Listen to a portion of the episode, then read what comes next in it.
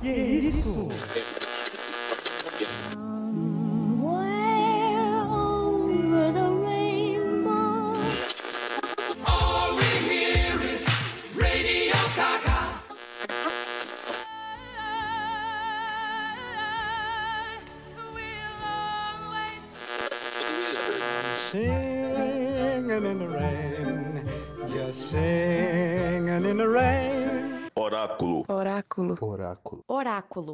Oráculo. Oráculo. Oráculo. Oráculo. Oráculo. Oráculo. Oráculo. Você está ouvindo Oráculo Podcast. Isso é um extermínio. Matem todos. Um grande homem não busca liderar.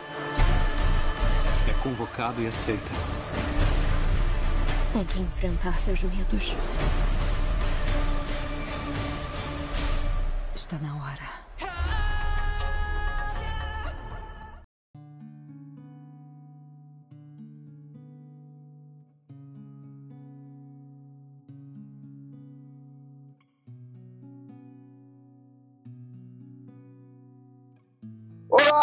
Oráculo Podcast está no ar. Eu sou o Carlos Daniel, a voz do Oráculo, e hoje vamos de dois blockbusters.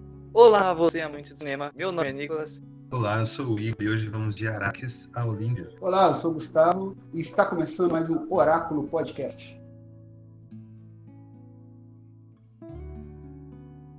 E hoje estamos aí para falarmos de dois grandes filmes esperadíssimos. Talvez, talvez, eu diria até que os grandes filmes de, de 2021, o que estava mais aguardado, tanto pela grande expectativa de se assistir uma obra que, apesar de ser uma releitura e um, uma. não é nem continuação, nem é remake, é basicamente. É um, é um, é um reboot, não é? É uma nova história, né? Do Duna. E é o grande filme aí da Chloe Zhao. Ela estreando, trabalhando para o estúdio, fazendo aí Eternos. Dois filmes totalmente diferentes, no entanto, o que eles têm em comum é um filme de arrasar quarteirões, né? Arrastar, fazer a galera ir em peso ao cinema. E olha, isso foi um sucesso, né? Volta a pandemia aí, depois de um cinema parado, as grandes bilheterias lá não alcançava nem de longe ter aí algo equivalente ao que foi Vingadores ou qualquer outro blockbuster antes da pandemia, né? E de repente esses grandes filmes volta ao mercado, né? E você vê aí dois grandes filmes em um curto período de tempo, os dois praticamente disputando salas, né? A janela aí de, de um filme para outro foi muito curta. Então hoje a gente decidiu fazer um episódio especial para os dois grandes blockbusters do ano. Dizem que tem um outro vindo aí, um tal de Matrix. Não, não sei se vale a pena, mas vamos lá. Quer começar a polêmica cedo, né? Vamos começar aí por Duna. Duna, obra aí que, cara, finalmente chegou uma nova versão do Denis Villeneuve. Gustavo, qual é a sinopse aí de, desse filme, Duna? Que filme é esse? Duna é um filme baseado num livro do mesmo nome, lançado em 1965 Frank que conta a história de Paul Atreides, que é o filho de uma casa nobre, é, da casa Atreides, é, onde existe no futuro da humanidade, no ano de 10 mil e tanto, é, um império galáctico e os mundos são colonizados por essas casas nobres. A casa Atreides vive em um planeta chamado Caladan, onde é um planeta bem rico em água, né, com bastante vegetação e tudo mais. Só que essa casa é convocada para tomar conta de um novo feudo, que era tomado antes pelos inimigos dele, chamado família Harkonnen. E esse novo feudo é um novo planeta, e o nome do planeta é Arrakis. Só que esse planeta, completamente diferente de Caladan, é um planeta completamente seco, ele é um deserto. Só que ele é o planeta provavelmente mais valioso do universo, que é o único local onde se produz o melange, ou a especiaria, como eles chamam. E tem um detalhe, essa especiaria, ela é fundamental para que exista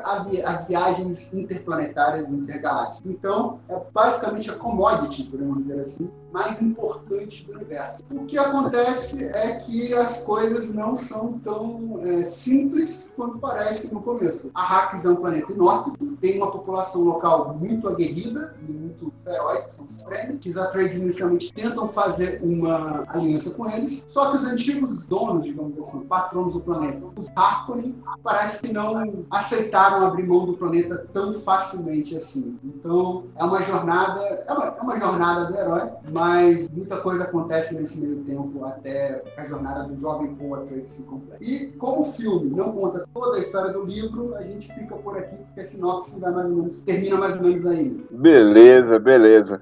Vamos combinar então aqui que a gente vai tentar privar aí de alguns spoilers, né? Pode ser? Pode ser, Oráculos? Pode ser? Pode, a, gente faz sem, a gente faz sem spoilers? Tranquilo. Talvez a gente pode dar uns spoilers mais na frente, mas a gente avisa, Vince, a gente avisa. Momento de spoiler.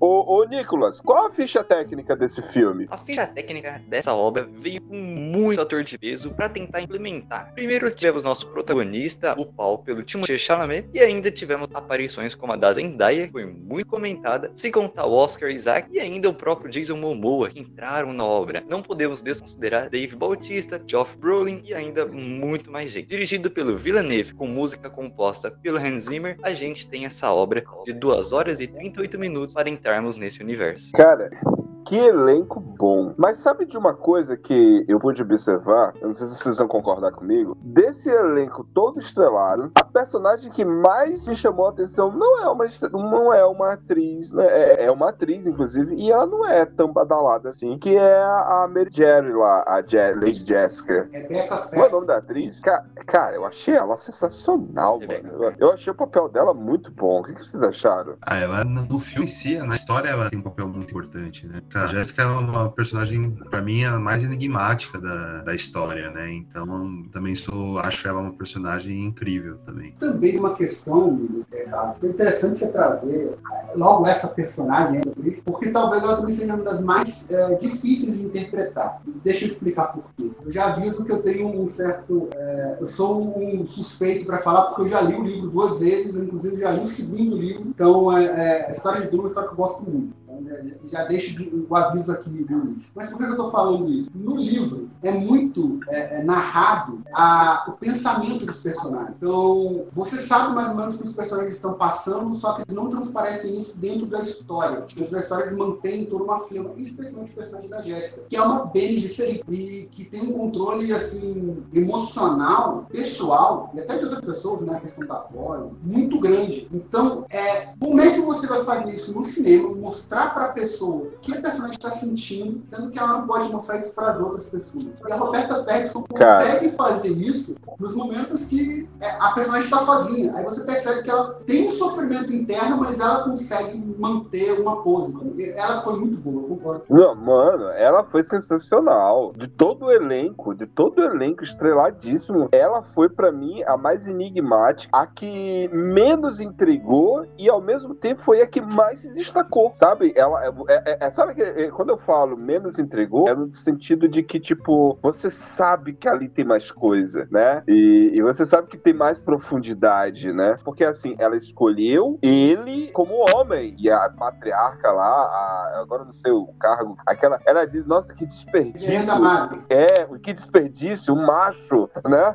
Porque geralmente são mulheres. Então, e ela escolheu isso. Então, a relação dela com o Leto, cara, é impressionante. Ela é uma. Ela, ela, é, você vê que entre eles dois existe um respeito, existe um carinho, sabe? E ao mesmo tempo não tem, tem aquela coisa de hierarquia, sabe? Porque ele tinha que preservar a imagem dele burocrática, né? Até para poder ter alianças, né? Pelo que eu entendi é isso. Se estou errado, Gustavo, mas não, ele poderia, tipo, ele poderia, por não ter o nome vinculado a ela, né? O- Ele poderia fazer aliança com um pacto com outra, com a filha de casamento. outro rei. Isso, isso. Então ela literalmente está ali como uma serva dele, né? Mas ao mesmo tempo existe um- um- uma relação ali de carinho, de afeto, forma singela, sabe? Cara, a, é a cena dela, quando o Paul lá tá com a matriarca lá, e ela tá lá, tipo, ela tá com medo e ao mesmo tempo ela sabe que é necessário. Cara, personagem incrível, cara. Que personagem incrível. Pra mim, é- ela é uma Jedi praticamente, não é? É equivalente a uma Jedi, Gustavo? Mais ou menos, né? Tem a questão da voz, que é um controle emocional através da utilização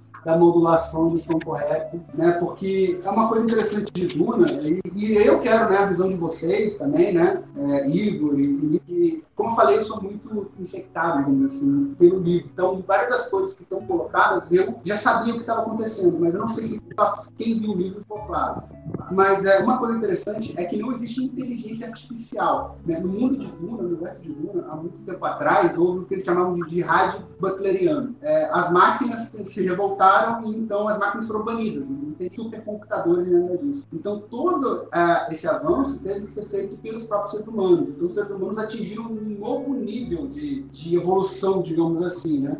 Tanto que tem personagem ali que é o, que é o Mentat, que é o Tuafi, é Hawat, que ele faz cálculos é, absurdamente grandes em questões de segundos também. Ele foi educado desde criança dessa forma e foi condicionado a ser assim, né? E as Bene Gesserits, elas são tipo bruxas, entre aspas. Elas têm esse controle emocional interno e elas conseguem controlar a ação das pessoas através dessa utilização da voz. Seria um Jedi, até porque as Bene Gesserit é quase também uma ordem religiosa, por assim dizer. Na verdade, na verdade, vamos- já que a gente tocou nesse assunto, eu sei que ainda, ainda, ainda vamos voltar para falar sobre a ficha técnica, mas vamos tocar logo num bingo aqui, que eu acho que Duna, Duna talvez passe pela mesma coisa, não sei se vocês vão concordar comigo, que John Carter passou. Quando surgiu John Carter, lá em 2013, todo mundo que assistiu o filme viu a história do filme disse: Ué, eu já vi isso em algum lugar. É, mas isso é repetido. Ah, porque eu já conheço esse formato. E realmente, todos nós vimos John Carter, o filme, já tínhamos visto algo parecido, porque o John Carter foi o pioneiro. o ele foi onde tudo surgiu, todo o formato de herói chega no lugar, que não aceita o chamado, mas esse de herói, de repente, ele é o próprio o caso do Tarzan, tantos outros é, heróis que improváveis e chega no lugar e, e, inclusive, esse formato nem é mais tão aceito hoje, né? Por motivos óbvios. Mas John Carter passou por isso, né?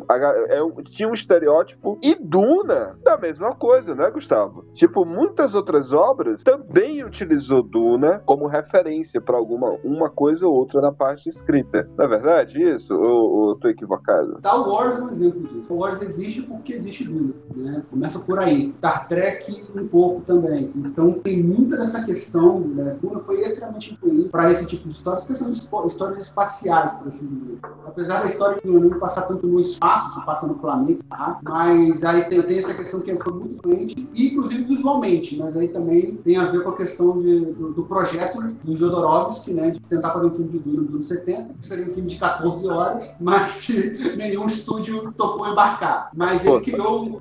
Ele, ele se juntou com o Moebius, que era um quadrinista muito famoso, e criou artes Moebius. conceituais. Eves. E essa arte foi muito influente, muito influente. Salvador Dali. Nossa. Imagina só, imagina só, Igor. Eu chego pra ti e disse: olha, eu vou fazer um filme. O meu filme vai ter o Moebius, vai ter Salvador Dali, vai ter, vai ter rock, opera rock, vai ter espada, vai ter laser, vai ter nave. E isso nos anos 70. O que, que tu acha? Acho que aconteceu o que aconteceu, né? Não sei qual projeto. E vai ter Rolling Stones. Caraca, mano, não deu certo, não deu certo, né? Mas toda a equipe que o, o Jodorowsky juntou, como o próprio Geiger e outros, tipo, começaram ali, né? Ele, ele meio que o Jodorowsky, ele juntou uma galera e essa galera virou referência para as outras obras, né? Não é isso, Gustavo? Tipo, Alien, é, por- que pegou a re- referência daquilo já tinha começado ali, que não deu certo, então eles aproveitaram algumas coisas e criaram Alien. Agora eu tô tentando lembrar outras obras que eles que, que veio. Eu só lembro do Geiger, mas tem outro, cara. Qual nome? Ah, agora não vou lembrar. A, a- a própria, a própria, a próprio calhamaço de arte conceitual que o Möbius fez impactou na estética de Star Wars. Tanto que Star Wars, ah, o Retorno de Jedi, o episódio 6, tem referência direta. Né? Tatooine tem inverno de areia. É, Tatooine é um planeta desértico, né? Também, né? diga-se de passagem. Então tem toda, tem toda uma influência da história de Duna, da- das artes criadas pelo, pelo Jodorowsky, pelo Moebius, né? Jodorowsky. E, Pô, e até- é como você falou, é aquela história que você já conhece, mas não é porque o Villeneuve dirigindo está imitando o Star Wars. tá imitando- Na verdade, é porque essas obras vieram de Duna. Exatamente, É, exatamente. eu acho que Duna acaba pagando preço por ser, por ter vários lançamentos, teve, é um livro muito difícil de adaptar, né? Então você teve um lançamento nos anos 80, você teve uma série também agora nos anos 2000, se não me engano, do que também contou toda a história e passaram muitos filmes, né? Que foram pegando influências. Então hoje quem vê Duna e não conhece todo esse background acaba falando realmente Duna, é, às vezes essa, essa estética já é um pouco já batida, né? No sentido de ser uma uma história de um herói no espaço, é, uma certo esse dado do ser o escolhido, né? Tem todo esse, esse trama e acho que é um, é um preço que acaba por a obra ter sido e é um, é um livro muito não cheguei a ler, né? Mas todo mundo fala que é um livro muito difícil de pegar a essência, né? E é um livro com muitos fãs, né? Então isso torna tudo mais difícil ainda, né? O Neve filmou porque ele é um grande fã, então ele queria, ele nunca achou que o, que o livro teve uma versão digna na visão dele. Então era um projeto muito pessoal para ele. Ele queria realmente refilmar e ele achou que era o momento correto, já que ele tinha já um nome dentro da, da indústria e ele poderia utilizar isso para fazer uma mega pro- produção, né? E, e, Igor, aproveita aí. E que, e que nome é esse que ele tem na indústria? Quais são os filmes? Como, como que ele é conhecido nas outras obras? Ah, o Villeneuve é um canadense, né? É um cara tá ali junto com o Nolan, talvez como os grandes ícones é, do cinema comercial que tenta ter uma pegada autoral. É, eu acho que os filmes dele de maior sucesso, é, o primeiro dele é o Politécnica, que ele foi indicado ao Oscar como o melhor filme estrangeiro. É, depois disso ele tem Incêndios, que talvez seja o grande sucesso de carreira, né? Que deu visibilidade para ele. É, Os Suspeitos, depois disso, que é um filme que eu acho muito bom. O Suspeito é um filme que eu acho bem, bem interessante. Depois ele tem Sicários. Pode ser que eu pulei algum, vocês me corrijam caso eu pulei, mas acredito que Sicários vem em sequência. Ele, ele teve o Homem Duplicado, na verdade, antes de Sicários. Duplicado do, do Saramago, né? Isso, exatamente. E aí O ele. Gyllenhaal. Exato. E- E o Depois do. suspeito, então pergunto, o suspeito também é com Jake Gallagher e, e Sim, exato. Porra, maravilhoso, mano. Esse filme eu acho muito bom. É, Incêndios eu não vi. tem- eu, descobri esses tempos que eu vi pouca coisa do Villeneuve. Apesar de sempre tentar estar atenado com os diretores, eu vi pouca coisa. É, eu não vi os Incêndios, eu não vi Sicário, os Suspeitos. É, eu assisti A Chegada e assisti, acho, acho que eu assisti o Blade Runner também. Ele também é diretor da continuação do Blade Runner, né? É, eu acho assim, na minha opinião, e agora o Duna, né? Eu acho ele um diretor que. Tem muita gente que é muito ame ou odeie, né? Tem muita gente que não gosta dele, acha que ele é um pouco soberbo e o cinema dele é um pouco. quer ser sério demais. E tem muita gente que acha que o Ele é bom, dele né, cara? é muito bom, né? Então tem. Eu, eu, na minha opinião, eu acho que o.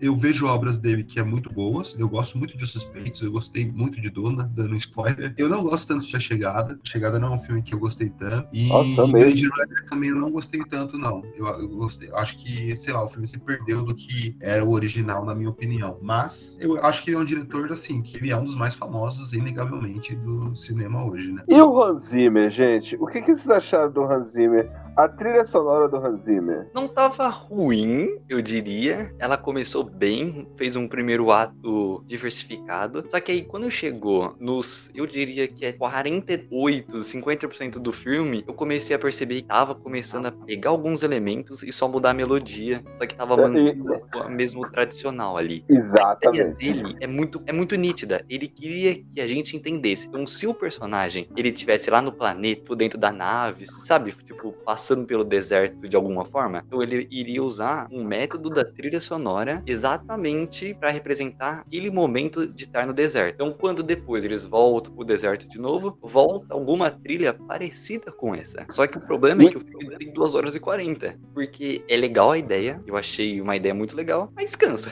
Você Então- bota sentimento, né? É, você põe ali teu sentimento ali através da música e na imagem. Sei lá, será que é necessário ter a música e a imagem sempre, sabe? Eu, eu, eu- é óbvio que eu me emocionei, óbvio que eu gostei, porque eu gosto de som. É um espetáculo, né? Junto.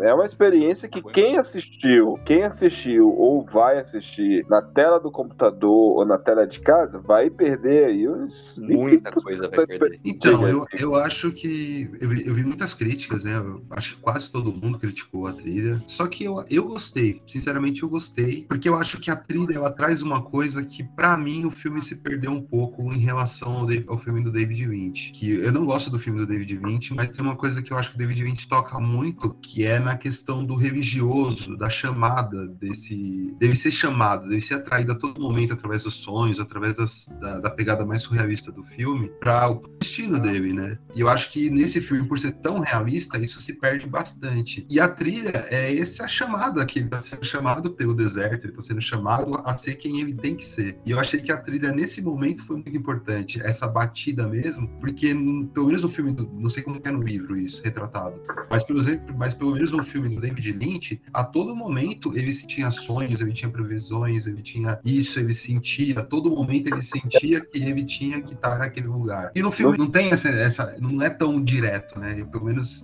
eu não achei direto, né? Ah, cara, foi é, a Zendaya o tempo todo é dali Zendaya. Cansou aquele dali flashback. música, e dali sorriso. Não, não que não, é- ela é linda, pelo amor de Deus, maravilhosa. Mas qual o sentido daquilo? Repetitivo o flashback daquilo. Entendeu? Então, o sentido daquilo é botar a Zendaya no filme, pra Zendaya aparecer mais no filme. porque Mas ela- mesmo assim apareceu dois minutos. Não, sim, ela aparece de fato só no final, mas aí fica repetindo o sonho. E no filme tem isso. Agora, em relação ao filme do David Lynch, primeiro que surrealismo é a praia do David Lynch. Né? Mas aquele terceiro ato é indefensável. Eu acho que a culpa dele é dele, mas bom, não o caso do que a gente tá falando. Sabe uma coisa do sabe uma coisa do David Lynch que é é o vilão balão, né? O vilão no formato de balão. Puta que pariu, não. Não, para, para. Como que um cara, tipo, voando aleatoriamente em um balão pode ap- apresentar ameaça? É diferente Ah, desse do Villeneuve. O Stellan consegue fazer isso, né? Não é tão balão assim, ainda é um pouquinho. Momento. Porra, mas é, eu não Mas- achei, cara. Eu achei, eu achei ele imponente, não? Como é que se diz? É, ele se impõe de uma forma que você tem medo, cara. E quando ele se levanta, aquele. Sim. É tipo, é tipo um, um suspensório gravitacional, né? Não é tipo, é exatamente assim que é descrito no livro. É um É que eu acho que suspensório, o, né? o É, é um David suspensório Lynch, gravitacional, é exatamente isso. o David. Lynch estava muito mais interessado em trazer uma emoção, né? Ele tá pouco se interessando pela história em si. Eu acho que ele tá muito mais interessado na emoção que ele vai passar com aquele filme. E é um filme muito direto pro David Lynch. Ele não tem nada a ver com a obra dele e por isso ficou ruim. Mas essa sensação desse grotesco, desse pra gente ter asco do, do barão, né? Dessa coisa meio quase surrealista. Parece que É surrealismo, é quase um, um pesadelo ele ali voando, né? O Sting, né? Uma coisa tudo muito bizarro, né? E, e esse começo de carreira do David Lynch, ele gostava muito desse lado do surrealismo de é, pesar no bizarro, né? No grotesco. E- Eraserhead, né? Mas enfim. Sim, e, o- e o Villeneuve é para outro lado, né? O Villeneuve está querendo dar uma pegada bem realista, o que eu acho que para a história cresce muito. Eu acho o filme do Villeneuve melhor que o do David Lynch. O único Agora, agora é que eu, eu- eu- rapidinho, que aí eu acho que o, o Gustavo pode até falar um pouco melhor, que foi uma cena que para mim que tocou muito no- na do David Lynch e, e nessa para mim ficou um pouquinho ruim, foi a cena da caixa. A cena da caixa eu fiquei um pouco frustrado com a do, do Villeneuve, para ser sincero. Porque essa a cena David- foi boa. não, mas o do David Lynch, ele tá em pânico. O personagem tá em pânico, ele soa. A Jéssica tá, tá inconsolável. A Madre Super- Superior, ela tá super incisiva em cima dele. E nessa última chama Ah, cara de ah, nojo, velho. Pior que eu gostei dessa cena, hein? Pior que eu Começou gostei. aqui, começou aqui o hater, o hater. Olha, eu também, tá- eu não gostava do Chatolet, eu não gostava dele. Olha como vocês falam dele perto de mim. Ó, ó, ó, que ativo aqui. É, pô, nossa, mas, mas, cara, me surpreendeu de forma positiva. Não, Eu achei que esse papel, esse papel casou bem para a- a- a- o rosto dele, para a forma que ele atua, foi perfeito. E digo mais, ele seria o Neil perfeito. Perfeito, Olha, então perfeito. vamos entrar no Keanu Reeves aqui, tá? Não Não, não, não, não, não. Estamos falando de atores, de atores, Não. atores. Não, então, ó, eu, eu, eu, eu não gosto do Cham- Cham- Chatolet, que o Chalamet, ele está esqueci. É. Então, eu acho que, tipo, eu acho que ele tem uma mesma atuação. Ele e a Chris, ele é, pra mim, a versão masculina da Kristen Stewart. Pra mim é exatamente a mesma, mesma coisa. São faces da mesma pessoa. Tá pesado, tá. Não, e, só que eu acho que nesse filme em específico, eu não gosto da atuação dele, mas que deu um ganho Spencer vai, em vai relação ao botar a Duna do Lynch. Oscar. E aí o Igor, eu quero ver o Igor depois falando da menina ganhando o Oscar aí. Eu quero Cara, ver. nem bêbado vão dar um Oscar pra aquela menina, velho. Nem bêbado. Olha, deram pro o Remy vai Malek fazendo o Fred Mercury. Se deram pro Remy É. Malek fazendo Fred Mercury, eu acredito em qualquer É. coisa. Desculpa. Não, mas voltando aqui, voltando pro, filme, né? É, eu acho que o Duna, o primeiro Duna, o ator é. eu- se alguém lembrar o nome do ator do primeiro Duna, faz sempre os filmes com É o Kyle McLaren. Exato. Ele, eu achei um ator brilhante, achei muito bom. Só que nesse filme ele tá com uma. Ele tá muito bonzinho, ele tá muito. Tipo, ele é o príncipe, né? Pelo menos nesse aspecto, o, Cha- o, Cha- o time de Chalamet, ele, ele, cara, ele tá com cara de, de príncipe mimado, tá ligado? Que, que teoricamente na minha cabeça é como um príncipe tem que ser representado. Só que eu não gosto da atuação dele, acho que ele é o ponto, pra mim, mais negativo do filme. Acho que não consegue dar emoção nenhuma. Ele sempre tá com, esse- com essa cara de soberbo o tempo todo. É o seguinte, tem, tem algumas mudanças e algumas variações da história, inclusive com o próprio livro. Eu confesso pra vocês que eu nunca prestei atenção no time de Ch- Chalamet. Até descobri que eu vi mais filmes dele do que imaginava. Mas eu nunca prestei tanta atenção nele assim. É, eu faço aqui a minha culpa que eu ainda não assisti Mexendo pelo Seu É, o melhor filme dele é esse. O melhor filme dele é esse.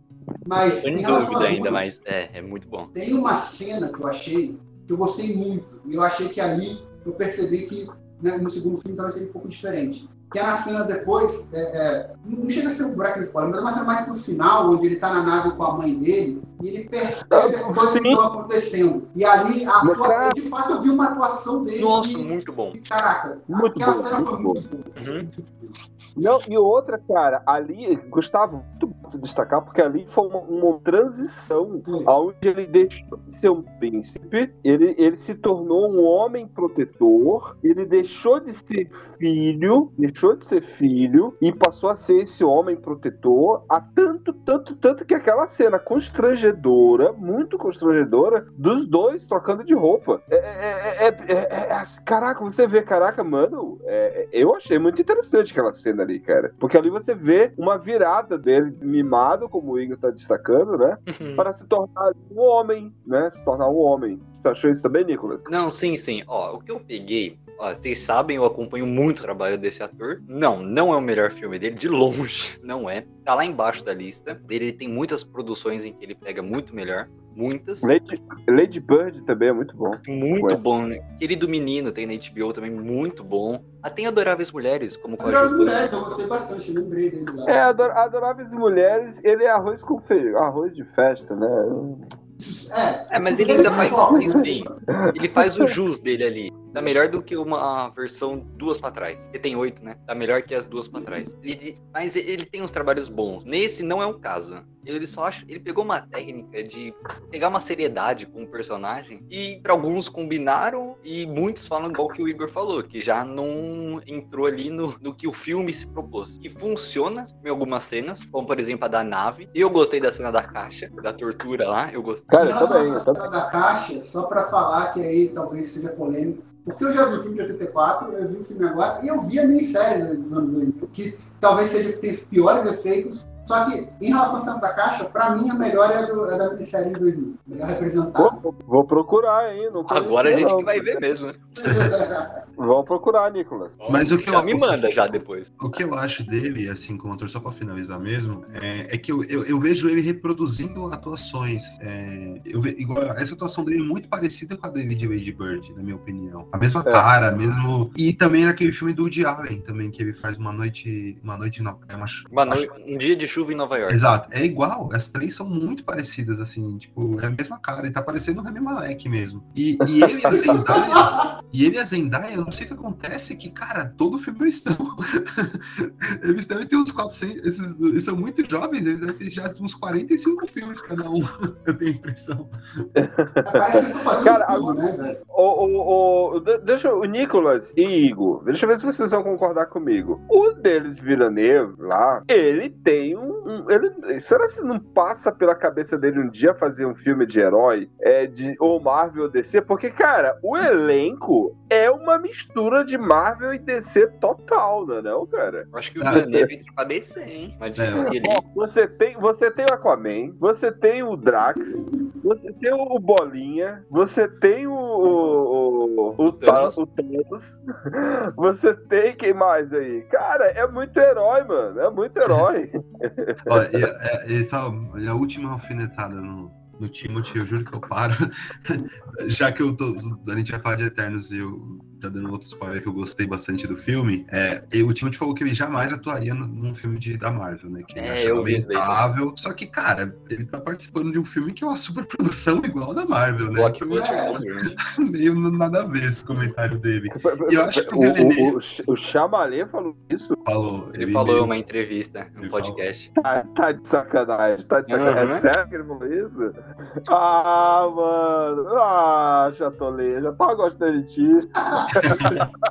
Você tava quase perdoando, né, cara? Ah, Vamos, tá o Willy Wonka vai provar pra vocês. Isso chama-se hipocrisia. Assiste o The King da Netflix que eu explico tudo pra vocês depois.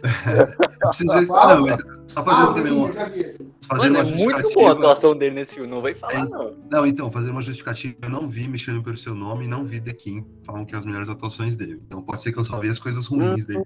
Então, eu assisti esse Pode daqui e ser, eu achei ok, eu achei ok o rei, né? O Nossa, rei, né? A atuação dele é muito boa. O filme eu não achei grandes coisas. Eu não achei ruim, né? É. Ele faz um rei, né? É, é o rei. Aposto que faz um mimadinho também. Se É a cara perguntar- dele, gente, fazer o quê? Ele tem uma aparência, uai. É, é, é, esse, eu- esse filme, esse O Rei aí, eu não gostei muito do roteiro porque tem um, um- um lance de ac- anacronismo, Igor. Tipo, você tem uns diálogos, sabe aqueles diálogos de malhação na, nos- na- nas, na, na, no- nas produções das novelas do Egito lá da, da Record? Que aí você bota um, um roteiro de malhação no não sei o que do Egito. Como é o nome da novela que tinha da, da- Record? Isso, é, isso. Aí você tem um roteiro bem, sabe? É, é, Ah. como, como- é o nome da- da- do, do lugar lá da Malhação lá, que, que o pessoal chama? Do... Isso, aí você sabe aqueles, aqueles. Aí você joga e joga lá no, no José do Egito, nos Dez Mandamentos. Isso acontece no, no, no filme do rei do, Egito- do rei, no diálogo dele com a, com a princesa, cara, com a rainha. Cara, nunca, nunca que uma mulher, uma rainha, iria ter aquele papo que eles têm, cara. No No final, filme, né? eu achei horrível, horrível, horrível. Interessante, boa pra apresentar a personagem. Mas é um erro anacrônico, não, não faz sentido. Uma, uma, uma rainha jamais iria se comportar daquele jeito. Então, é, mas, eu, mas eu gostei. O filme é fraquinho, o filme é fraquinho, mas a atuação dele é ok. É Valia ok. venda P só pra falar da atuação. É. É, vale a pena. E sabe quem tá, quem tá nesse filme também? É o. É o nosso Batman, aí, o nosso Batman aí, que vai ser o melhor Batman de Robert todos aí, Pattinson, Robert. ele faz um coadjuvante, né? No meio. Ele vai ser o melhor Batman de todos. Ah, ele é É, um ator. Olha Esse cara é um ator. Ele é um puta ator. Tá, tá- tá gravado, tá? Tá gravado. É, o Batman eu não sei, o Christian Bale é muito bom, mas. É, é, exatamente. E é isso que eu tô falando. Eu tô olhando pro Christian Bale aqui por cima do Nolan. Né? É, cara. Mas enfim, o, o Fênix conseguiu fazer um Coringa tão bom quanto o Heath Ledger, né? Então, Ó, o Christian Bale é o melhor Bruce Wayne. Ele é o melhor Bruce Wayne. Mas o Batman do. Do é, é, é, é o- Poxa, muito mediano, cara. Muito mediano, muito mediano. O Nossa. filme é bom, o filme é bom. A, a gente, a gente se encheu de especiarias aqui, foi pra outro Exatamente. lugar. Mas retornando, eu só queria falar duas, mais duas coisas em relação ao Duna, gente. Que é uma em relação ao ator que a gente não falou, que tá no filme também, que é uma big estrela, que aparece pouquíssimo nesse filme, vai ter um destaque muito maior no próximo, tá? Mas que o pouco que ele aparece, pra mim, já é o suficiente pra mostrar não só como ele é bom, mas pra mostrar o personagem Peraí, também. Por acaso é aquela voz icônica. Que, É, cara, na hora que ele, porra, quando ele começa a falar, mano. Ele falando no deserto, cara. Exatamente. Javier Bardem. Javier Bardem, cara. Quando ele começa a falar do deserto ali, eu disse, caraca, mano, é o, é o Bardem mesmo? É o Bardem.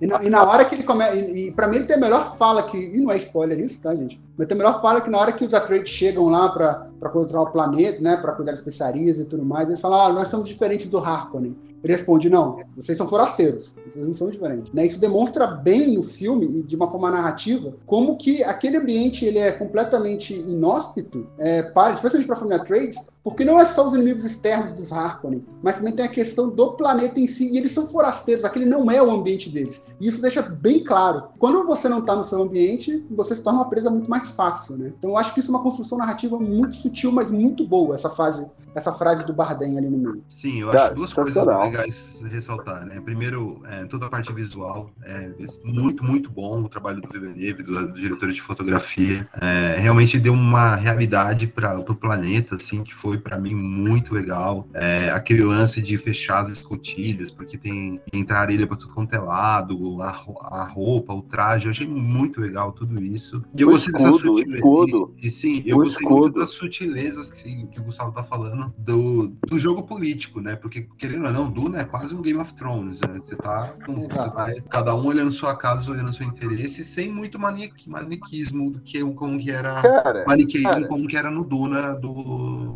do David Lynch, né? Aí você tá vendo Cara, as pessoas que, pô, também os. Eles também são teoricamente errados, eles estão ali pra tirar do que puder do planeta, né? E subjugar a população. Igor, Igor, só pra representar essas, isso que tu tá falando, é, sem spoiler, ouvintes, mas tem uma cena que tem um personagem que está nu, e aquilo dali, cara, é simplesmente uma na frente de um outro personagem, e ele se põe em cima dele, né? Aquilo dali é praticamente uma demonstração de poder, né? E de humilhação a esse outro personagem, e tipo, cara, olha só, esse cara que é poderoso está aqui agora humilhado. E, e essa sutileza que é interessante, né, cara? Eu achei aquela cena muito boa, cara. Sim, sim, sim. Eu, eu sei que você no que você está falando, e realmente tem, tem, tem essa questão mesmo. É um espetáculo, né? Audiovisual, literalmente. Vale. vamos fazer o seguinte, ouvintes, a partir de agora.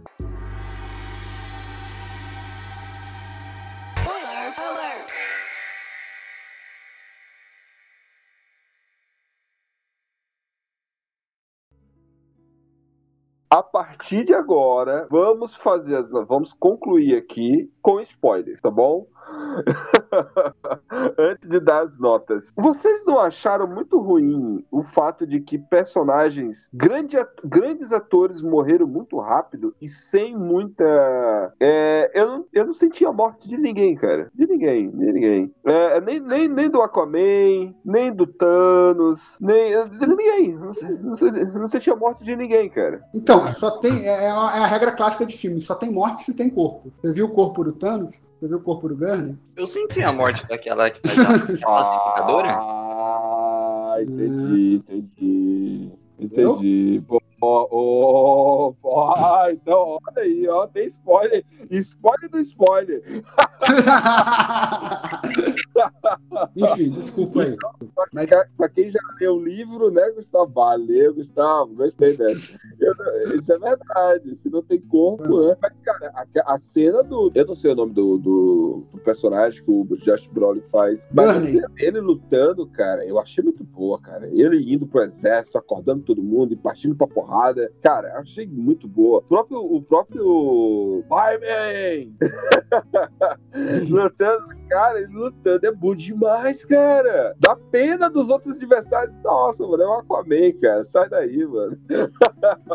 É, eu achei, eu achei a atuação dele muito boa, do Jason. Ele tem um nome meio estranho, né? O sobrenome. Momoa. Jason Momoa. Momoa. Momoa. Ele- Eu achei a atuação dele muito boa e foi impressionante pra mim. E eu acho que, tipo, também essa pegada de, teoricamente, matar, ou ou vamos saber né, nos próximos continuações se vai ter ou não, se eles vão continuar vivos, pegada muito Game of Thrones mesmo, assim, de abrir mão de personagens no começo, porque havia uma guerra, né? Ele tá querendo retratar que havia uma guerra e que todo mundo tá disponível a estar morto a qualquer momento. Eu acho da hora isso. É, eu também acho Não fica faz uma prote- pegada O realista. roteiro não precisa proteger o protagonista, sabe? Sim. O roteiro ele não fica fazendo muito blá blá blá pra proteger. Eu acho da hora. E, e- sabe o que é isso também, gente? Eu vou explicar. Querendo ou não, estamos vivendo no, no mundo pós-pandemia. O Denis Villeneuve, por mais que ele seja esse cara, tem uma- um, um puta nome na indústria, mas o, o Gustavo vai concordar comigo, o Igor também. Todo filme é investimento e é aposta, né? Sim. A aposta, ela pode, pode não dar certo, né? Então você tendo um elenco desse, estrelado, e de repente não deu certo, você vai ter que cortar orçamento. E mantendo, você vai ter que aumentar o orçamento.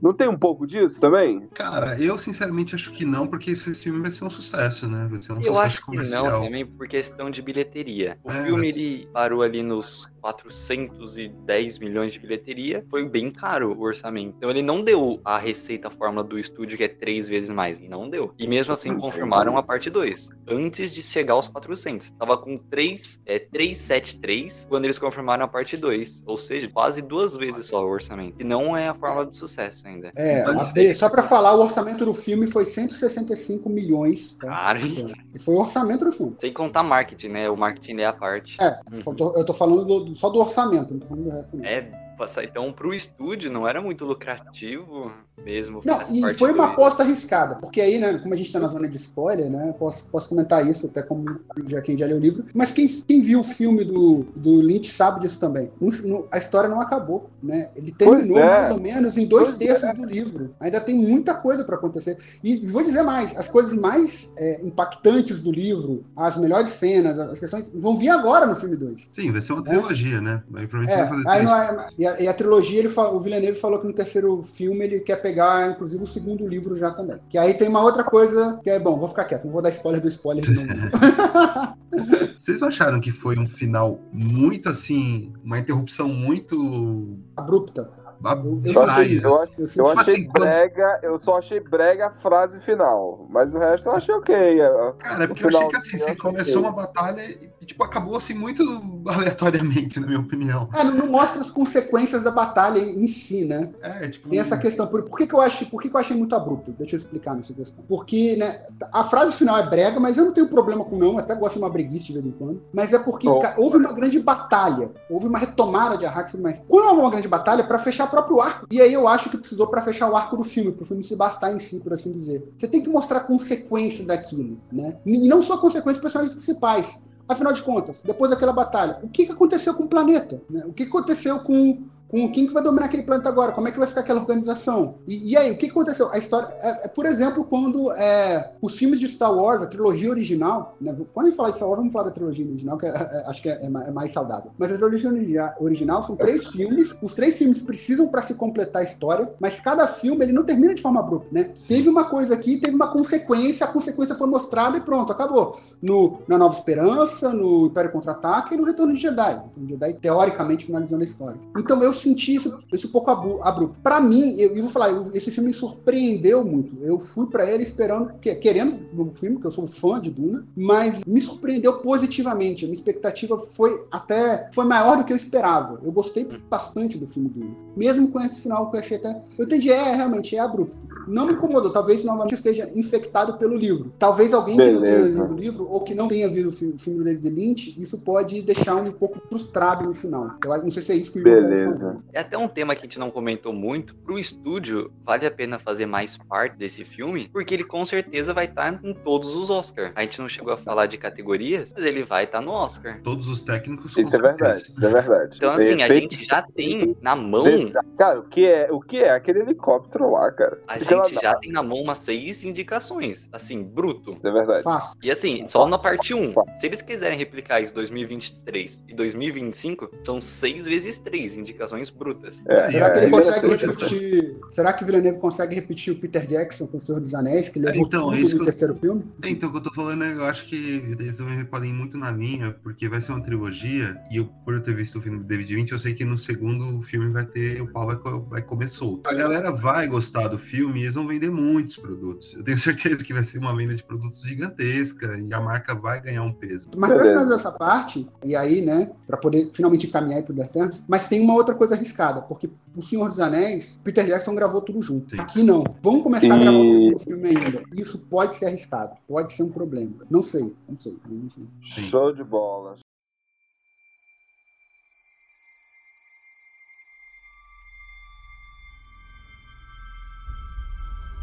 There's something happening to me. There's something awakening in my mind. I can't control it. What did you see? E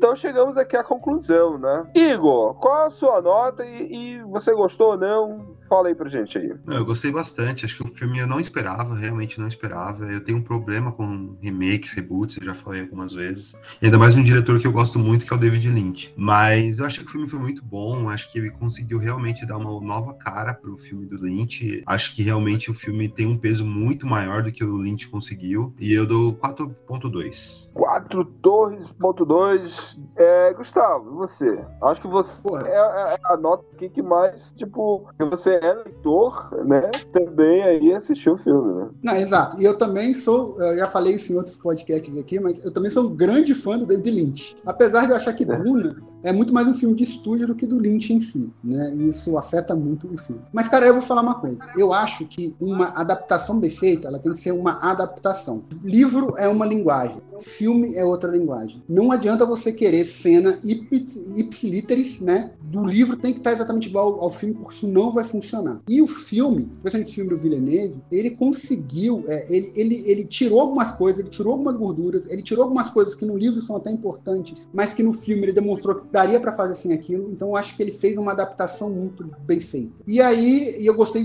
novamente, eu gostei bastante do filme e 4.2 estrelas também. Eu Vou junto com o Igor nessa. Nicolas. Olha, eu diria que pra mim, ele tá nos meus melhores filmes do ano. Me surpreendi muito. No ano, tá tendo agora, né? Essa final do ano, muitos filmes bons. Ele tá no meu tops melhores do ano, sim. Vou defender em diversas categorias do Oscar. Meu bolão vai muito pra elas. E eu daria 4.4.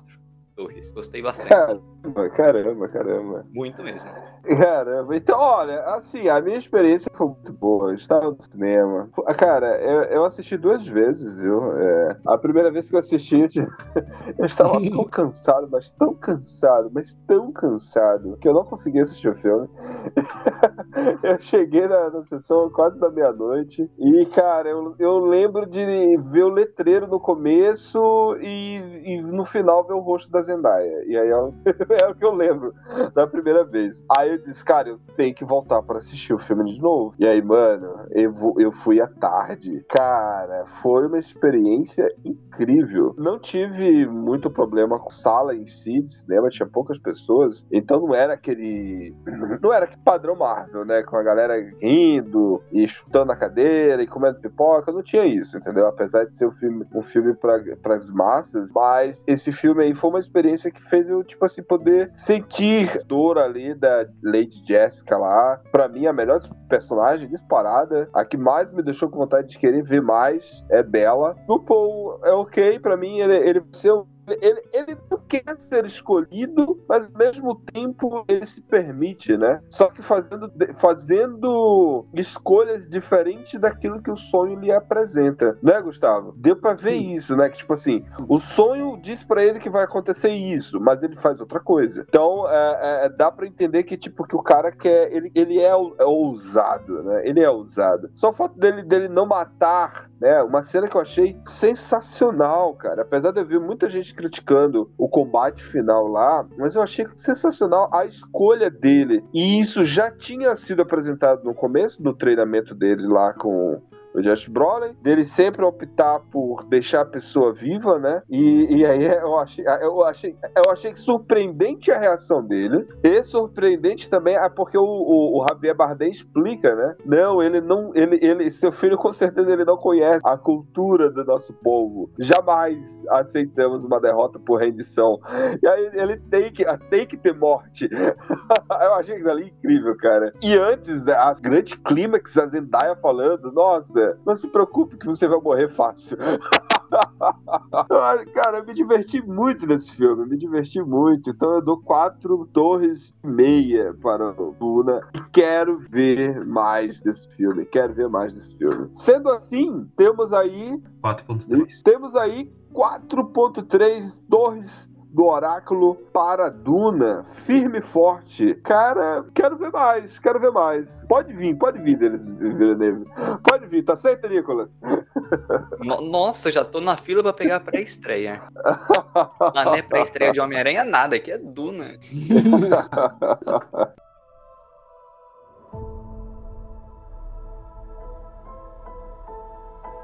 Somos eternos. Viemos para cá há sete mil anos. Para proteger os humanos dos deviantes.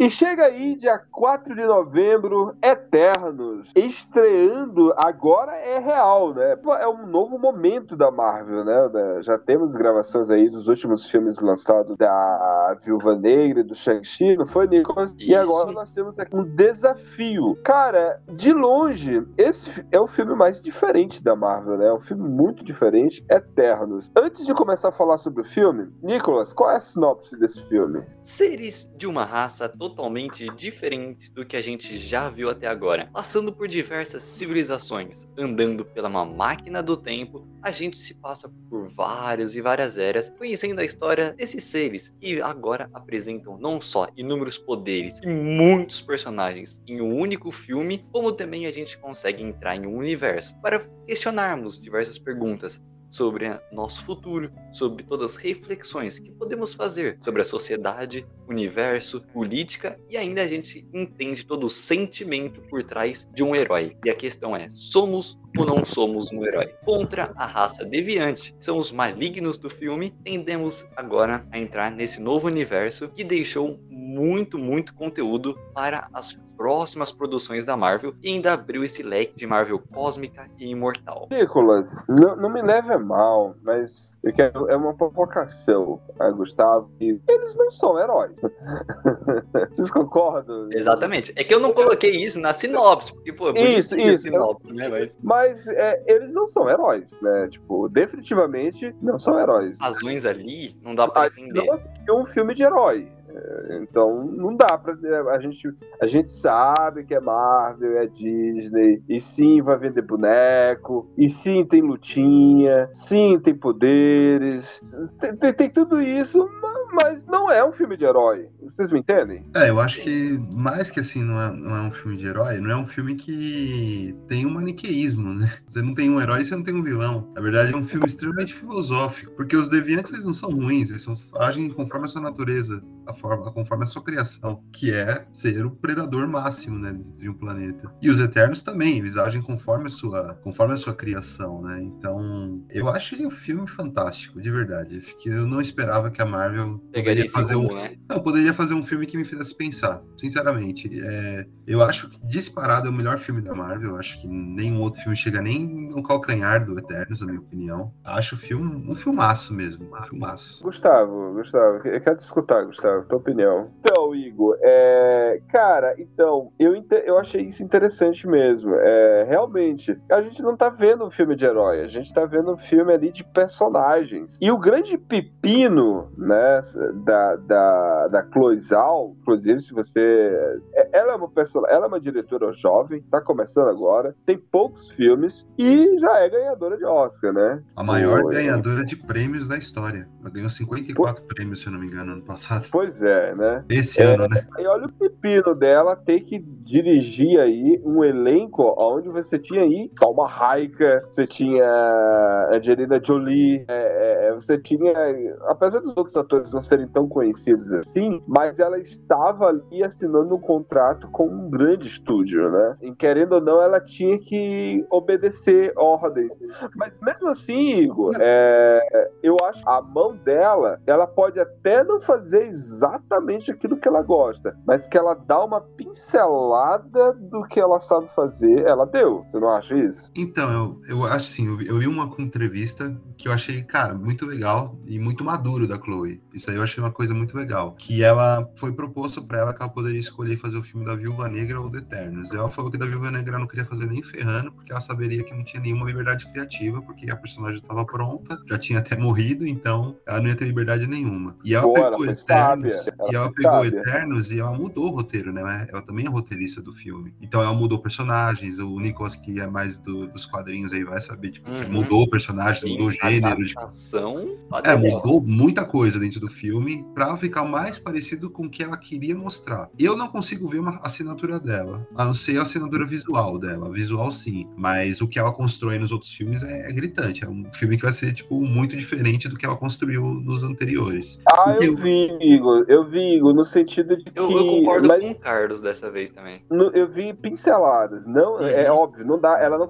Porque assim, primeiro assim, Igor, a dificuldade. Imagina só, a gente- é, nós vimos ela ganhando Nomadland entende trabalhando com apenas uma atriz. Não, ela nunca. Uma atriz. não, não foi só nome de Land, foi, foi a primeira atriz que ela trabalhou na história, em todos Pois os filmes é. dela. Pois é, então, e, e- e assim, atriz e personagem, ou seja, ela trabalhou a profundidade de um personagem, né? E aqui, ela tinha.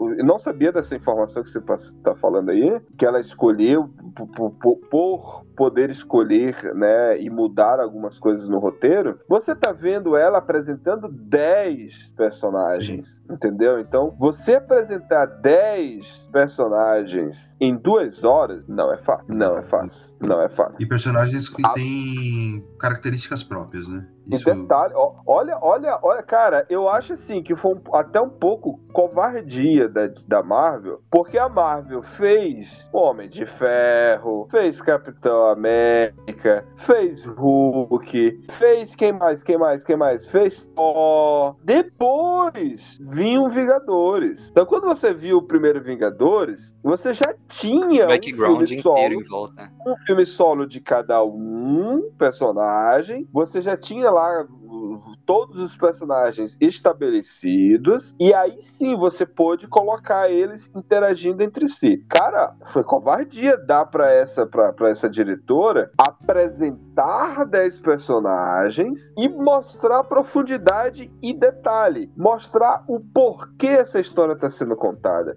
É uma coisa que o, o Roberto Blatt sempre fala isso. Ele, ele- ele- o nosso participante aqui, ele sempre fala isso. Mas, cara, Carli- Carlinhos, por que, que eu tenho que assistir esse filme? E eu acho interessante a gente fazer essa pergunta. Por que, que a gente tem que assistir Eternos? E a- eu acho que a, a Chloe Zhao, ela faz essa pergunta pra gente e ela dá a resposta pra gente no final, né? Eu, eu, eu consegui ver uma resposta do porquê. Porque eu também fiquei assim, cara, eu demorei, in- inclusive, ouvintes, daqui, eu, apesar de gostar muito da Marvel, foi o que vi por último. foi o que vi por último o filme. E eu gostei, Igor. Eu gostei por isso, porque eu vi ela me respondendo essa pergunta. Por que, que eu vou te contar essa história? É por isso. No final ela deu a resposta, entende? Sim. Eu, eu senti, pra quem viu aí a nossa edição do Oráculo sobre WandaVision, Carlos, lembra que a gente comentou da filosofia do visão branco com visão normal? Cara, sensacional. Eu Do- do assisti Barco de Eternos. Teseu. Isso. de Teseu. Aí, essa cena do barco, a gente fica meia hora até para a série pra pensar. Calma, eu senti Aham. Eternos nessa vibe. Eu senti Eternos que é um Sim, filme que sim. eu quero parar, prestar atenção, dar uns 10 minutos e depois voltar pra continuar. Toda essa Sim, parte de pensar por trás é bem, bem Bom, diferente. Vamos, entrar aqui um pouco, sem dar spoiler, mas, por exemplo, na grande pergunta que tava todo mundo se fazendo, já que esses super, essas criaturas poderosas existem nesse universo, onde existem. E ai, detalhe, né? Não só onde existem Vingadores, mas também existem heróis da DC. A Marvel faz referência a DC. Ela fala do Super-Homem e fala do Batman.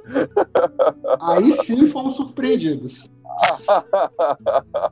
então, é, é, é, você vê apresentando o herói que não só está nesse mundo real, que tem DC, que tem Vingadores, mas detalhe, também teve Thanos instalando o dedo e matando a metade da população do universo. E aí você fica naquela, beleza, ok, por que, que, por que, que essas criaturas não fizeram nada? Todo mundo tava com essa pergunta e ela foi respondida, né? É, ela foi respondida. Não sei se a resposta foi, foi satisfatória, convincente. Foi convincente? Não sei. Mas você vê que existe uma preocupação da, do- da, da roteirista em dizer assim, cara, eu vou explicar pra vocês o por, porquê que eles não fizeram nada e o porquê deles não terem feito nada explica a profundidade deles. Porque eles não. é, é, na verdade, é, é um filme onde nós não conseguimos se identificar com nenhum personagem. Eu, por exemplo, não me identifiquei, eu não me identifiquei com nenhum deles. Com nenhum. Com nenhum. Zero. Zero, zero identificação. Eu me identifiquei. O único momento em que eu me identifiquei dando um pequeno spoiler, foi uma cena polêmica para alguns, alguns em alguns países, é, é que é a cena do beijo, e mas não pela, pelo beijo, foi com o pai com o filho. Aquilo ali me eu, eu me identifiquei, sabe? Eu me identifiquei porque eu sou pai. Então ali me tocou. Não só pelo fato de ser o pai e o filho, mas a música, cara, foi sacanagem.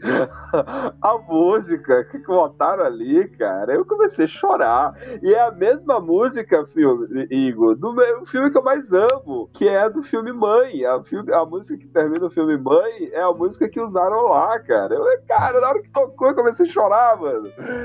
Eu, chorei. Eu achei Não, lindo. e, e assim, Quando- legal. Eu vou, eu vou pontuar, eu vou pontuar isso sobre isso. é, vou dar um pequeno spoiler. Tem um beijo gay é, no filme, tem um personagem que é homossexual. E, cara, no cinema, as pessoas ficaram reclamando, um absurdo. Então, puta, eu achei genial que colocaram isso. Acho que deve ser o primeiro filme da Marvel que tem um personagem homosse- homossexual. E eu achei, Uhum, cara, primeiro. muito, muito, muito foda isso. Muito foda mesmo. E assim, um personagem com a família, amando seu esposo, amando seu filho, é muito determinado Aham. sobre o que ele quer ser e sobre o que ele quer fazer. E eu achei isso, cara, do caralho mesmo.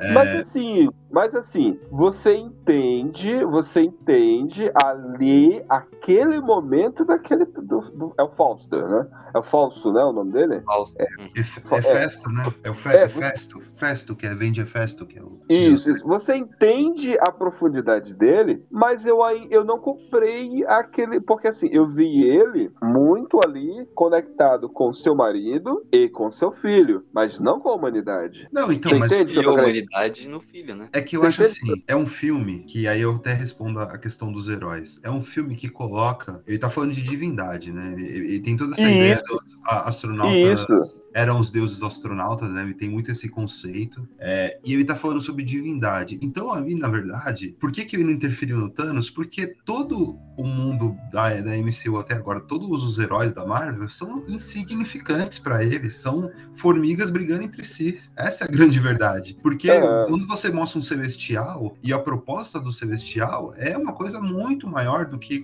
tá sobre qualquer controle sobre qualquer pessoa no universo, no universo da Marvel. Tá falando de um deus, tá falando como se fosse Deus conversando com o humano. E a humanidade tem um pensamento completamente mesquinho e incompreensível perto de, uma, de um ser tão superior. Tanto é que os Eternos, na verdade, se você for olhar no, no, num ponto assim mesmo, eles são extremamente egoístas, os, os Eternos Sim. que, que resolveram Não, aí é que tá, realizar Igor. sua Ele- função. Aí é que tá, Igor. Eles são egoístas, sim, é verdade. Mas ao mesmo tempo tem uns momentos que eles querem botar sentimentos demais, sabe? Porque, é, ah, por exemplo, aquele, aquele personagem que eu achei incrível, cara. inclu- Inclusive, o nome dele, o nome dele é a cara de um ex, um ex-patrão meu que eu tinha. Aquele personagem que ele controlava as pessoas, que ele, tipo. É- é- isso, esse personagem, eu achei ele complexo. Só que na verdade ele é um extremamente um babaca e, e- e egoísta também, né? Que ao mesmo tempo que, tipo, ah, vamos acabar com essa guerra, mas vocês vão ser meu zumbi.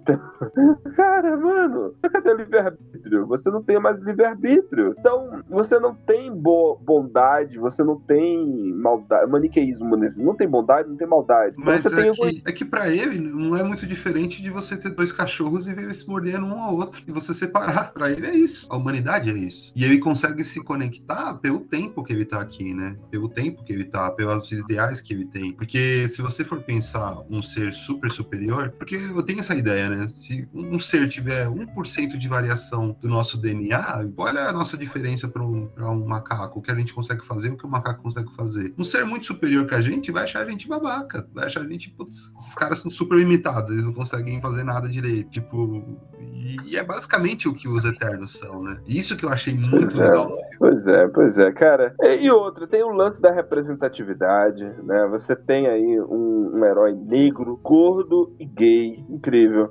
Você tem uma mulher negra, surda, você tem uma asiática, você tem um cara indiano, você tem aí o. o- eu a, a- a- nossa querida Angelina Jolie, canastrona, ela, você via que ela tava gostando, sabe? Ela tava gostando daquele papel ali, sabe? Cara, eu nunca Tava tinha mó paz, né? Ela, cara, ela tava demais, mano. Ela tava assim, sabe? Feliz. Tava naquela vibe de você tá viajando e postando um- uma selfie, hashtag paz. Cara, ela, ela tava muito boa, ela tava muito solta, muito solta. A Angelina Jolie foi um charme ver ela atuando ali. Eu vi, é, eu vi mais sorriso, até porque são, são personagens diferentes, mas apesar de que essa personagem ela também sofre, ela também tem seus traumas, né? Essa essa personagem aí tem Exato. seus traumas. Mas Isso só que que eu.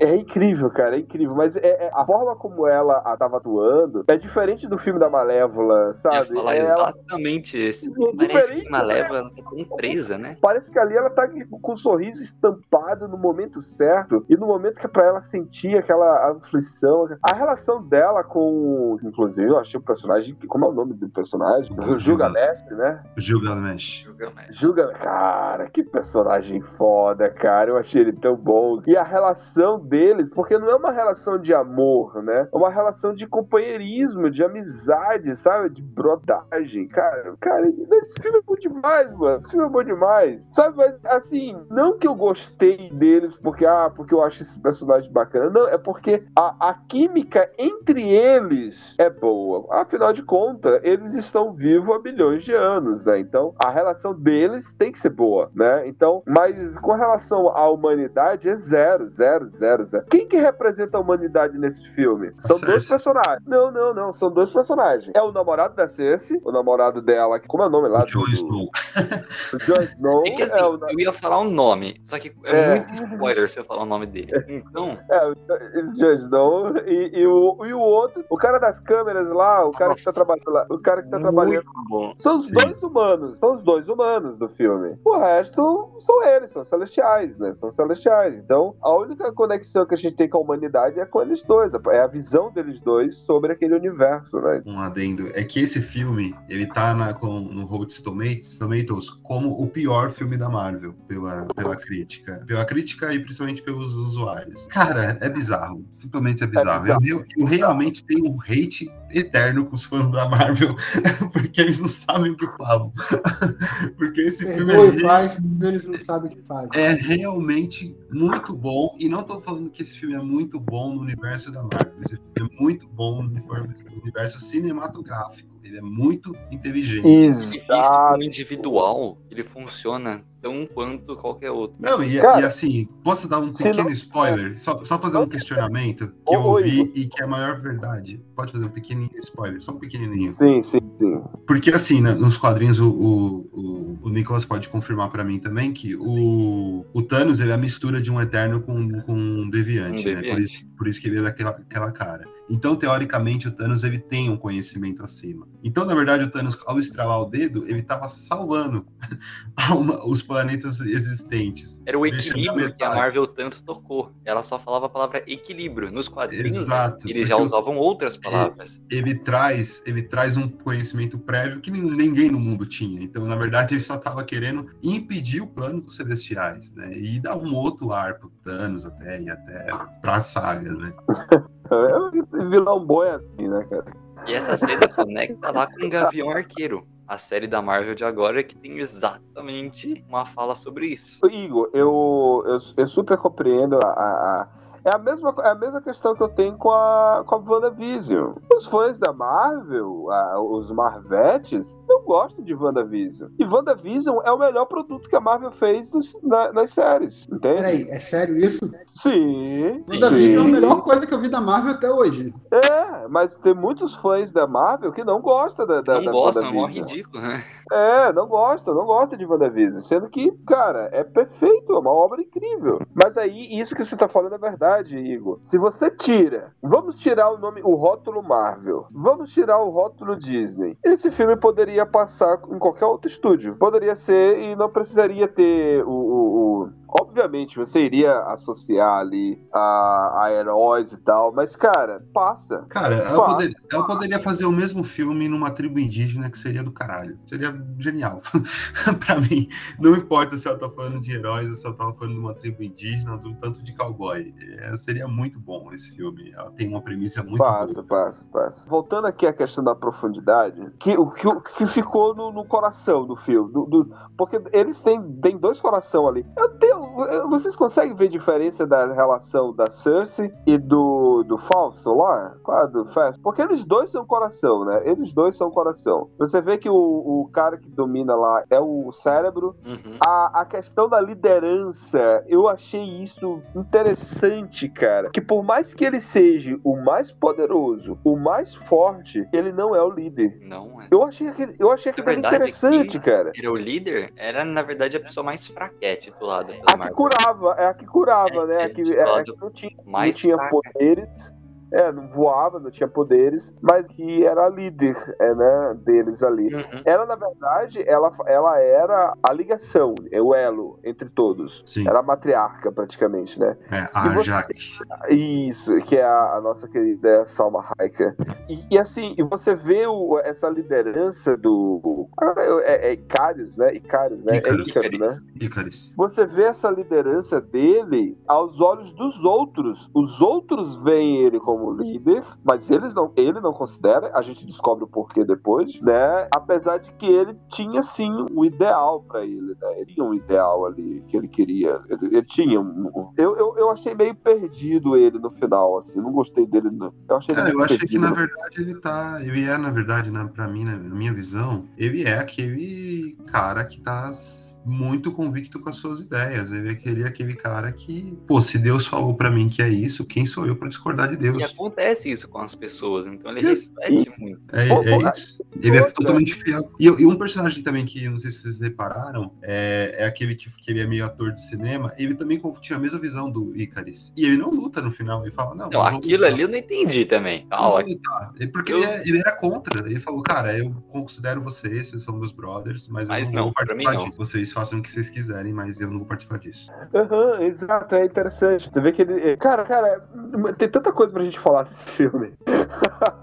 o problema é que a gente tá se controlando aqui, ouvintes, tanto pra não dar spoiler pra vocês, como pra não dar spoiler pro nosso companheiro Gustavo. Podemos um dia, um dia voltar a falar desse filme, né, Nicolas? É, Merece, é, mas merece. quando, tiver, quando tiver o 2, quando tiver o 2, Eternos 2, a gente volta com- a, a tocar desse filme com spoilers. Porque Aí eu já vou ter, esse- eu já vou ter visto, eu participo.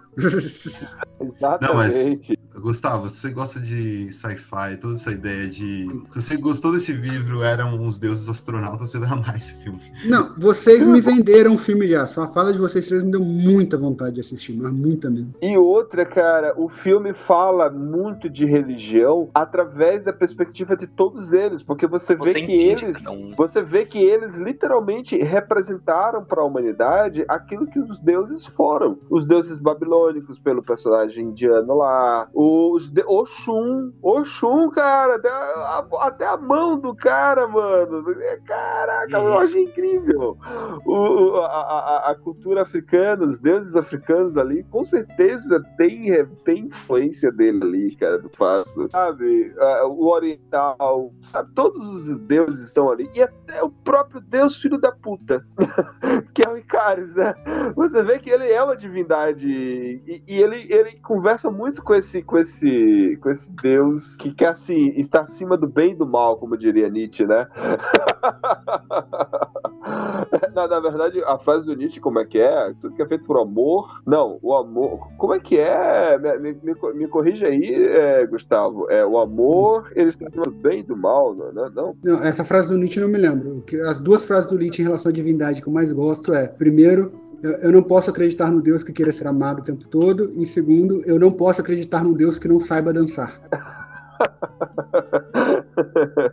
pois é, e aí, e aí a gente tá vendo aí o, o Icaris, ele é esse deus que tá acima do bem e do mal. E, tipo assim, você, você não consegue ter afinidade nenhuma por ele, zero, zero, zero, zero. E você vê ele um idiota apaixonado, no final das contas, né? Uhum. Um idiota, o cara apaixonado, imbecil. Ah, eu acho que, na Cara, verdade, eu assim, eu, eu, eu gostei dele. Eu acho que, na verdade, ele era um, ele era um cara extremamente compromissado com a vida. Com a cara, vida do cara. Não, mas, Eu ele, passei- mas ele foi um cara que ele, colocou a vida, eu entendi que a vida do universo é muito maior que a vida humana. Ele foi um cara que É, lutou por isso, isso. isso, isso. Ele, ele entendia que tudo, tudo na vida é passageiro, que a humanidade ela é passageira. E, e ok, tipo, deletar É. isso aqui e começar de novo em outro lugar. Porque, na verdade, vocês estavam eles estavam trocando um planeta por várias galáxias, né? E ele achava É. isso ridículo. E de fato é ridículo. E o- só pra gente finalizar aqui, uma outra personagem que eu achei interessante, e que aí a Marvel, a Marvel é foda, né? A Marvel não dá, a, a Disney não dá ponto sem nó. Que é a personagem criança, né? Que ela é Uhum. uma, uma menina. Aqui dali já, eu, eu já vi, a, a, já existe outros, outros contos, né? A- inclusive ele fala lá o, o lance do Peter, do, do Peter Pan, né? Que Sim. ela é, a, ela, ela é a criança apaixonada pelo homem, mas ela vai ser sempre a criança, né? E né, eu achei aquilo sensacional, cara. Eu achei O ideal dela no final do filme, ele tem um ideal ali no finalzinho, foi bem, bem legal, que não tinha nos quadrinhos.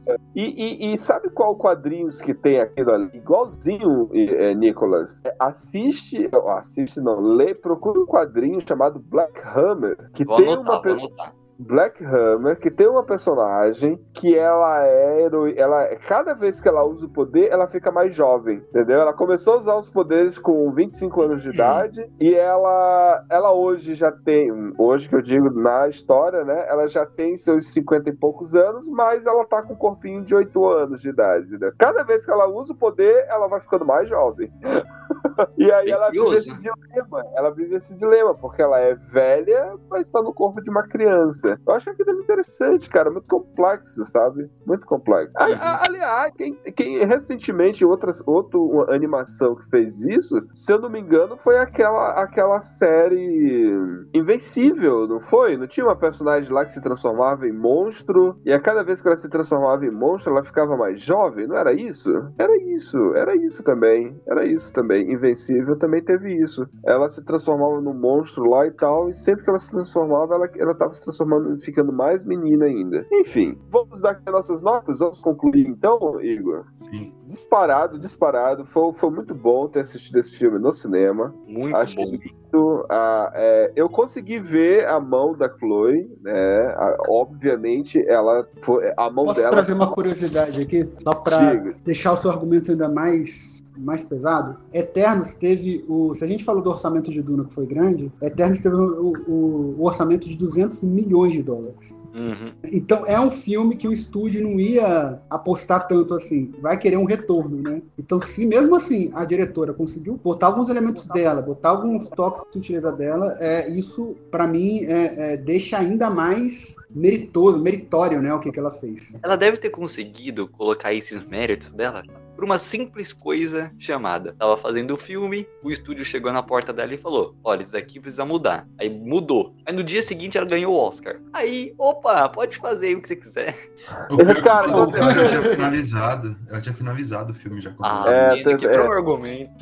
Só tem, só tem um detalhe, só tem um detalhe que a gente não pode esquecer. Estamos falando de Disney, né? Marvel. Apesar de ser estudo Marvel, mas a Marvel pertence à Disney. Não podemos descartar a possibilidade da Chloe simplesmente chegar e disser não para um dois, ela pode dizer não, não, não vou fazer e dar para outra pessoa, ou até mesmo a própria Disney dizer, Chloe, muito obrigado, tá aqui seus, tá aqui seu, seu, seu trocado e botar um outro diretor, uma outra diretora e as, como foi uma certa trilogia aí, não foi, Gustavo? De fato, de fato. É, a gente não pode descartar isso, né? Não, mas Vamos- eu acho que com, com certeza absoluta ela não vai fazer o 2. Isso daí é fato pra mim. Você acha? Ela não vai fazer. Aí, aí, aí, Ela é cara, muito, ela é muito autoral, é muito, o cinema dela é muito aí, diferente cara, tem, Se ela não for problema. fazer o 2, vai ferrar muito a Marvel. Mas eu acho que não tem nem expectativa de sair o 2, né? Até eu vi até Não, já, 2025. Não, tem sim. A Marvel liberou três títulos pra 2023 e 2024 que tava como desconhecido. É, então, mas eu vi que era. Eu vi, eu vi esses lançamentos e não era Eternos. Eu vi essa É que a gente não semana. sabe ainda. Tem mais três ainda secretos. Ah, então pode ser, mas. Porque eu, teve a Disney Plus Day, anunciaram oito. Não, e eu Aí acho que foi- o filme, assim, não foi um sucesso, né? De bilheteria. Ele ficou atrás de Viúva E outra, sa- sabe, sabe um gancho que eu acho que vai ter, com certeza, sabe o quê? É aquele cara lá, o ator lá, o, o personagem que é o ator da Babilônia lá, ele pode voltar em série. A menina, a Duende lá, ela pode voltar em série. Já tem praticamente a série da, É, do Druig com a menina. É, sério, já tem? Não, não é confirmado, mas tipo, é muito falado nos Cara, rumores. cara, é muito, é muito, é muito cara de série aqui dali, porque ele é um personagem pra TV, e ele é um personagem que dialoga, ele é um ator, né? Ele é um ator, no- ele é um personagem que é ator, né? É incrível, cara. Então, assim, não duvide a gente assistir uma série aí dele aí tocando, tocando barco aí, junto com a menina, junto com a menina Junto com a crescendo. menina, eu acho que vai ser isso aí mesmo. E Mas final- três projetos secretos, um deles tem quase certeza que é Eternos. Ainda tem três secretos guardados. Mas é, esse filme deixou um pouquinho mais com perspectiva que talvez o The Marvels pode ser um bom filme também, porque a Nia da Costa é muito boa também. Beleza. Agora, Então eu cravo aqui quatro aqui, quatro torres e meia para Eternos. Talvez o meio ponto que eu tiro seja porque é, quando eu comecei assistindo o filme, eu tava, eu não, eu não criei essa expectativa. Meu Deus, eu vou assistir um filme incrível e perfeito. Não, não, não, não. Mas eu não consegui me conectar com nenhum personagem. Eu me conectei com a interação deles entre eles, entende? Uhum. Mas eles e a humanidade, eu achei muito forçada a, a, a atuação da, da personagem da Cersei, a personagem principal. Eu achei muito forçada. Não consegui ver essa conexão, a- a- essa paixão dela pela raça humana, não. Não consegui, não, não compro, não compro. E o segundo e o segundo motivo é que assim, deu de luta, viu? Eu sei que tem, é Marvel, eu sei que tem que ter poderzinho, tem que ter lutinha, mas assim, não precisava. Não precisava. E Loki provou pra Não gente. precisava, não, não precisa, precisava, Teta, não precisava. Tem, teve lutas ali, desde nessa, teve, tinha luta demais, tinha lutas ali que não precisava, simplesmente era, foi desnecessário, sabe? Sabe a, a luta que eu achei, eu não posso dar spoiler, mas morre uma, um herói, uma das Eternas lá, ali eu entendi que não era uma luta, mas sim uma coisa de sobrevivência. Ali, ok. Final? Ah, hã? No finalzinho? É, quando a gente descobre o lance do Icarius lá. E, Hum. e- e- ok, a gente. Ok, ok, ok. Mas não é uma luta. Você tá vendo mais um ataque do que uma luta, né? É, até Sim. porque ela não até porque ela não tinha poderes, né, pra lutar. Eu acho desnecessário, sabe? Mas, cara, uma coisa que eu gostei é que o Icarius, porra, ele dá um pau no super-homem fácil, mano. Ele voa em pé, cara. Ele, a forma dele voar, eu achei, aquele personagem, aquele ator, cara, ele, ele eu Entrou acho no muito, personagem, né? muito, apesar de eu não gostar dele, não gostar da- mas ele voa, eu achei bonito a, a forma como ela, como a Chloe Zhao, a- a os atores lá fizeram ele voando, cara. Ele voa em pé, de frente. Eu achei isso muito massa, cara. Igor, Igor. Ninguém dá pau no super-homem. Então, cara, eu eu só dei cinco torres pra um filme no podcast, que foi Faça a Coisa Certa, e vou continuar só dando cinco torres pra ele, não vou dar cinco torres pra esse filme. É, eu achei ele muito legal, eu acho que ele tocou numa parte filosófica que eu achei que faltou no Duna, mas o Duna conseguiu exprimir uma poesia que eu acho que faltou no Eternos. Principalmente nas cenas de luta, tem uma coisa mais de poética, assim, eu achei que faltou. Mas eu achei um puta filme, eu dou 4.3. Achei um pouquinho melhor que Duna. E eu achei muito bonito todo o visual do filme. Realmente, a imersão de ver no cinema vai pegar também. É um filme que ficou marcado aí da Marvel. Recomendo muito pra todo mundo. Eu mesmo recebi muita mensagem falando sobre o Chaternos e não Eternos. Muita gente que não con- consegue acompanhar esse roteiro assim. E eu dou 4.5 torres. E a meu questionamento é: pega pelo menos uma indicação no Oscar? Em alguma categoria? Eu acho difícil. Ah, cara. eu acho ah, difícil cara. pegar. As grandes eu acho que não pega, não. Deve pegar de, de, de a parte Grande não técnica. pega. Grande não Eu pega. acho que talvez no máximo um roteiro, mas acho assim, só uma indicação sem muita chance. Eu não- Roteiro eu acho que não. É, Eu então, mas diria- eu acho que aí é, o máximo seria um roteiro, eu acho. Fotografia? É, não, sim, fotografia. Nas técnicas eu acho que ela tem chance. Fotografia, se não for fotografia, estourado assim, é um figurino, mas é muito estourado. né? Muito estourado. Cara, tá aí, figurino, figurino. Opa! Pilote não tem como bater. Ó, já tem indicação de figurino de Cruella, indicação Cruella de já- figurino já é de campeã. Já, já, Oscar de Cruella aí tá garantido. Não, Mas Gu- tem, ó, Spencer e Duna como indicação de figurino Não, e também. Gucci, provavelmente o da Gucci vai E Gucci vai entrar como figurino também. Então, assim, certeza. tá muito quebrada a lista de figurino. Então, assim, Eternos eu acho que É, vai- é, é. Não, não, não. Eternos, Chloe, vai tá difícil pra ti, Chloe. Eu acho que entre fotografia, mas não ganha. Perde de Duna, fotografia. Vai perder de Duna. Sim, gente, só, só, só, só, pra gente, só pra gente fechar aqui. Quantas torres do Oráculo então temos aí, Igor? 4.4. 4.4. Pra finalizar, pra finalizar mesmo aqui, só, só, só pra gente ir embora e dar tchau pros ouvintes, vocês não acham que a edição da Chloe não ficou um pouco. ah, Sabe, que, sabe como é que eu quero dizer? Um pouco perdido o lance da viagem no tempo? Não ficou claro, não ficou claro se eles Não. se ali era uma viagem no tempo, se eles estavam indo pra frente e pra trás, ou se ali era flashback. Não, era Não, flashback. claro. Flashback, flashback. flashback, porque eles, eles entravam na Terra justamente para desenvolver a capacidade humana, para que a Terra pudesse Se desenvolver. revoluir. Então, tá- cara, então, então, não faltou alguma, alguma coisa pra que Ah, pudesse. Eu entendi. É porque, vamos supor, Hiroshima, a gente entrou lá. Aí mostrou o personagem. Só que o personagem não tava com uma roupa diferente e nem rejuvenescido. Normalmente, isso é o que define um flashback. Você tem que ter algum. detalhe, não, isso, e, e outra, ainda nessa na, na- no detalhe de Hiroshima, a textura da fotografia muda. É, você vê que tá um- um- uma coisa mais. Um, é uma coisa mais opaca, sabe? Uhum. Até por se tratar de uma, de uma cena de, de, de, de guerra, né? Mas você vê que existe uma coloração ali diferente, posterizada, sabe? É, le- lembra de, de, de Adoráveis Mulheres? Lembra de Adoráveis Mulheres? Pra mim, um filme maravilhoso e injustiçado aqui pelos colegas do Oráculo. Olha que eu não É, tava no dia, senão eu ajudava. Pois Eu é, não tava. Eu não tava também. Adoráveis Mulheres, Greta lá, ela fez um trabalho brilhante em trabalhar com três linhas temporal e você conseguia identificar a linha temporal pelas cores, pelas roupas, né? E pelo Penteado. cabelo, os penteados. Então, você sabia que tempo era qual, né? E ela fazia esse zigue-zague temporal. Vai e volta, vai e volta, vai e volta. E eu fiquei perdidaço. Eu fiquei perdidaço, meu Deus.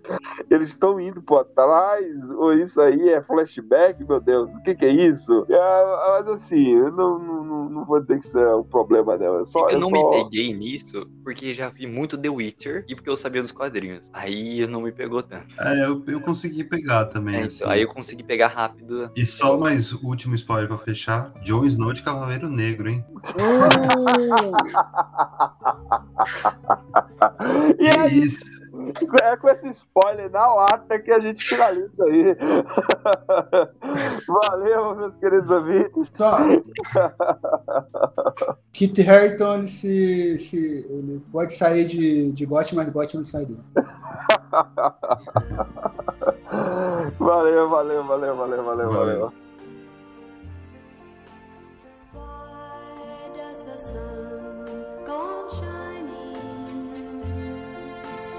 Why